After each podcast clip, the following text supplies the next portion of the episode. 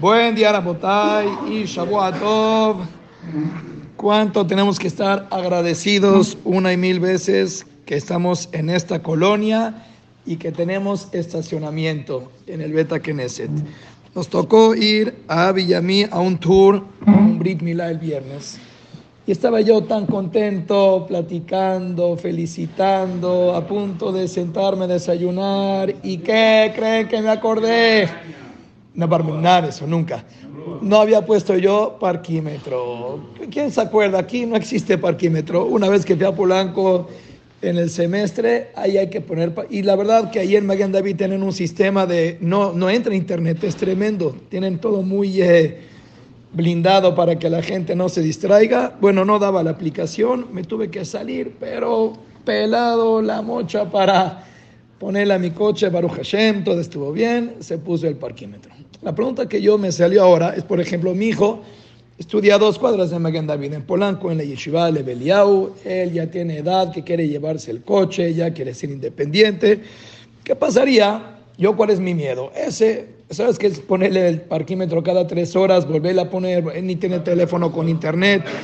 Es un problema, entonces se va a acordar de poner parquímetro a cada rato. ¿Y qué pasa si a mi hijo le agarra que no puso el parquímetro y se acuerda en la amidad? ¿Acaso una persona podría moverse de la amidad para ir a poner el parquímetro? Entonces, ¿cómo es la cosa? En realidad, la amidad uno no puede hacer nada, ni siquiera se puede hacer una seña, nada, nada, a menos de que sea algo muy necesario. Cuando, cuando vio, por ejemplo, hay un hazán nuevo que él piensa que me tiene que esperar, todo eso, no, entonces yo le hago la seña, adelante, no hay, cuando son cosas que de verdad, pero caminar, moverte de tu lugar, ahí la verdad que también hay ciertas permisiones. Cuando es algo que te está sacando de quicio, que no puedes rezar, por ejemplo, una persona tuvo la excelente idea de traer a su hijo al CNIS, que es un niño que tiene dos, tres años, cuatro años, que no se puede controlar, pero quiere el papá que viva la experiencia del CNIS. Pues sí, pero nos lleva a todos de corbata porque el niño a los tres años ni sabe controlarse y ya no se aguanta. Entonces el papá, si el papá le puede hacer al niño, ¡Eh! el niño se calla, maravilla, pero si el niño igual no, no para, el papá puede agarrar al niño y ponerlo afuera sin hablar, por supuesto, pero puedes, porque no te deja rezar el niño.